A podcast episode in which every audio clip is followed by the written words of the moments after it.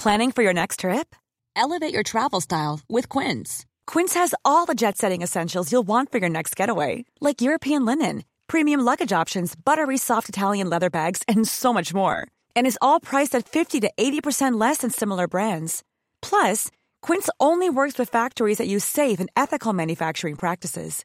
Pack your bags with high-quality essentials you'll be wearing for vacations to come with Quince. Go to quince.com slash pack for free shipping and 365-day returns.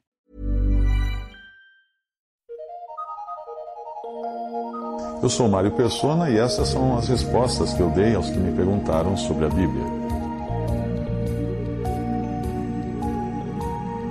Você pergunta por que você fica tão triste no Natal?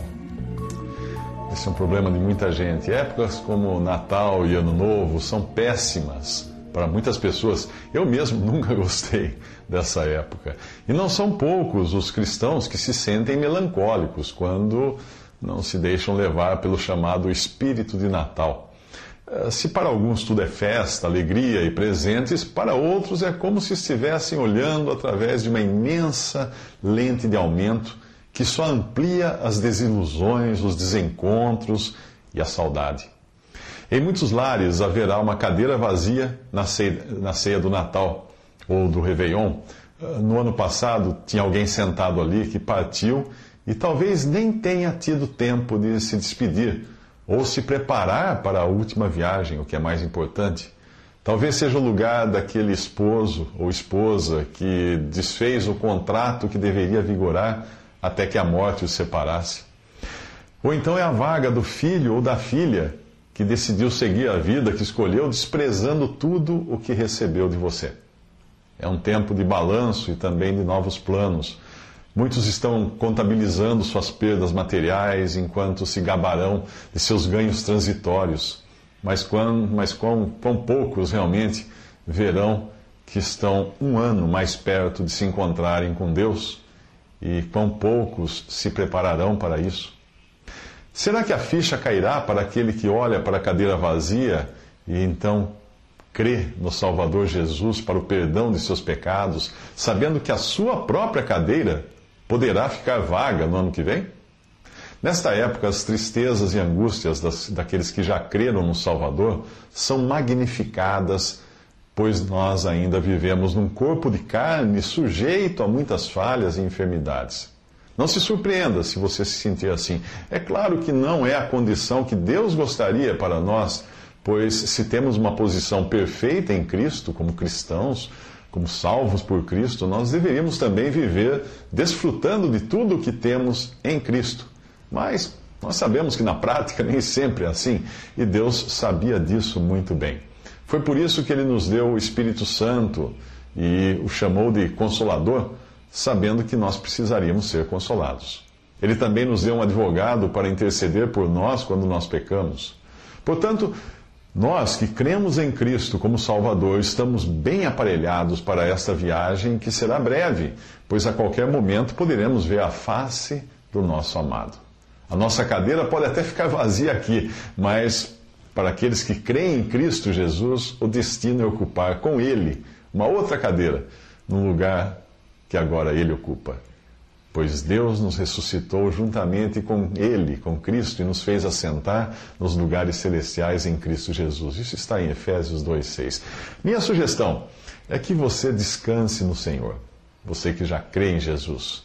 Não olhe para si mesma e para suas fraquezas e inquietações, mas olhe para Ele, porque se você olhar para si mesma, não encontrará descanso, e sim incertezas e desilusões. Lembre-se de que em todo o mundo seus irmãos em Cristo passam pelas mesmas aflições. Tal condição não era estranha aos santos de Deus do passado. Paulo fala de ter chegado a desesperar-se da própria vida e comenta das tribulações que o atacavam por dentro e por fora. Por que nós acharíamos que a nossa vida seria diferente da vida de um apóstolo, como Paulo, um apóstolo do Senhor? A Bíblia diz: porque mesmo quando chegamos a Macedônia, é o que relata Paulo, a nossa carne não teve repouso algum, antes em tudo fomos atribulados, por fora combates, temores por dentro, mas Deus que consola os abatidos ou os deprimidos, nos consolou com a vinda de Tito. Isso você lê em 2 Coríntios 7, 5. E mais, porque não queremos, irmãos, que ignorei, ignoreis a tribulação que nos sobreveio na Ásia, pois que fomos sobremaneira oprimidos acima das nossas forças, de, de tal modo que até da vida desesperamos, escreve Paulo em 2 Coríntios 1,8. E por falar no Senhor, não se esqueça do quanto ele sofreu na expectativa da cruz que estava diante de si. O Salmo 38, de 6 a 17, é profético e expressa ali os sentimentos do Messias diante da expectativa da terrível morte que o aguardava. Ali você lê: Estou encurvado, estou muito abatido, ando lamentando todo dia, estou fraco e muito quebrantado, tenho rugido pela inquietação do meu coração. O meu coração dá voltas, a minha, a minha força me falta. Quanto à luz dos meus olhos, ela me deixou. Quando escorrega o meu pé, porque estou prestes a cochear, a minha dor está constantemente perante mim. Hoje nós que cremos em Cristo Jesus temos um recurso, que é irmos a esse mesmo Jesus, que sabe o que é sofrer, e buscarmos nele o descanso. Ele nos convida: vinde a mim, todos os que estáis cansados e oprimidos, e eu vos aliviarei. Mateus 11, 28. Não abandoneis, portanto, a vossa confiança, diz mais a palavra de Deus. Ela tem grande galardão. Com efeito, tendes necessidade de perseverança para que, havendo feito a vontade de Deus, alcanceis a promessa. Porque ainda dentro de pouco tempo, aquele que vem virá e não tardará. Todavia, o meu justo viverá pela fé. Isso está em Hebreus 10, de 35 a 38. Não pense que só você fica triste neste período que o mundo ocidental chama de Natal. O verdadeiro natalício de Jesus foi de grande alegria, que logo se transformou em tenebrosa expectativa. O Salvador tinha vindo ao mundo, mas para salvar ele precisaria morrer. Portanto, foi a sua morte e não o seu nascimento que possibilitou a Deus salvar o pecador. Por isso, ele pediu que nós nos lembrássemos dele do seu corpo morto, do seu sangue derramado, quando celebramos a ceia do Senhor. O menino que nasceu logo se tornaria alvo de uma conspiração para matá-lo. E esse sentimento dos homens não mudou nada ao longo dos últimos dois mil anos. Jesus saiu deste mundo e o mundo ficou do jeito que estava quando ele aqui entrou um planeta habitado por inimigos de Deus que não querem ser incomodados pela consciência do pecado, da justiça e do juízo que virá. Apesar de todas as luzes, festas e presentes, o sentimento que tem hoje um cristão em, que, em quem habita o Espírito de Cristo é o mesmo que o próprio Cristo teria se estivesse aqui. O de alguém que percebe estar no lugar errado, vendo pessoas se alegrarem pelos motivos errados.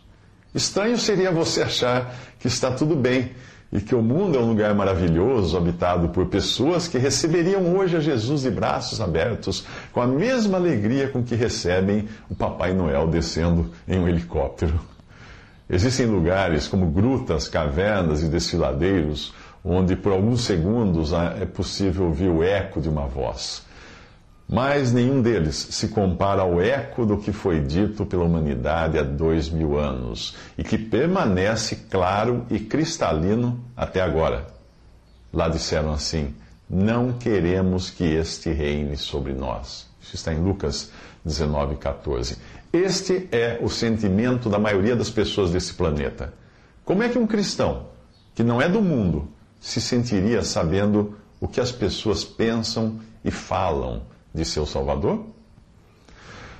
A Bíblia diz, o próprio Senhor Jesus diz: Se vós fosseis do mundo, o mundo amaria o que era seu, como todavia não sois do mundo. Pelo contrário, dele vos escolhi, por isso o mundo vos odeia. Lembrai-vos da palavra que eu vos disse: Não é o servo maior do que o seu senhor.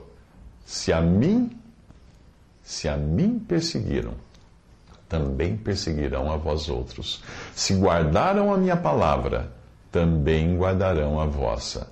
Tudo isto, porém, vos farão por causa do meu nome, porquanto não conhecem aquele que me enviou. Se eu não viera, nem lhes houvera falado, pecado não teriam, mas agora não tem desculpa do seu pecado. Quem me odeia, odeia também a meu Pai. Se eu não tivesse feito entre eles tais obras, quais nenhum outro fez, pecado não teriam, mas agora, não somente têm eles visto, mas também odiado, tanto a mim como a meu Pai. Isto, porém, é para que se cumpra a palavra escrita na sua lei: odiaram-me sem motivo. Quando, porém, vier o Consolador, que eu vos enviarei da parte do Pai, o Espírito da Verdade, que dele procede, esse dará testemunho de mim, e, vós também testemunhareis, porque estáis comigo desde o princípio. Estas coisas vos tenho dito, para que tenhais paz. Paz em mim. No mundo passais por aflições, mas tende bom ânimo. Eu venci o mundo. Isso você lê em João 15, dos versículos 18 ao 27, e João 16, versículo 33.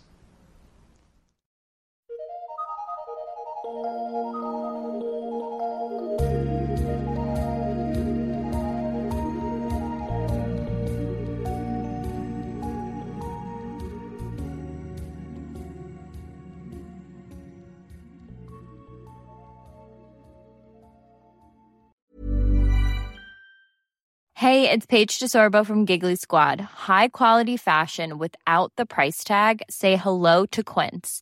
I'm snagging high-end essentials like cozy cashmere sweaters, sleek leather jackets, fine jewelry, and so much more. With Quince being 50 to 80% less than similar brands. And they partner with factories that prioritize safe, ethical, and responsible manufacturing. I love that. Luxury quality within reach. Go to quince.com slash style to get free shipping and 365 day returns on your next order. Quince.com slash style.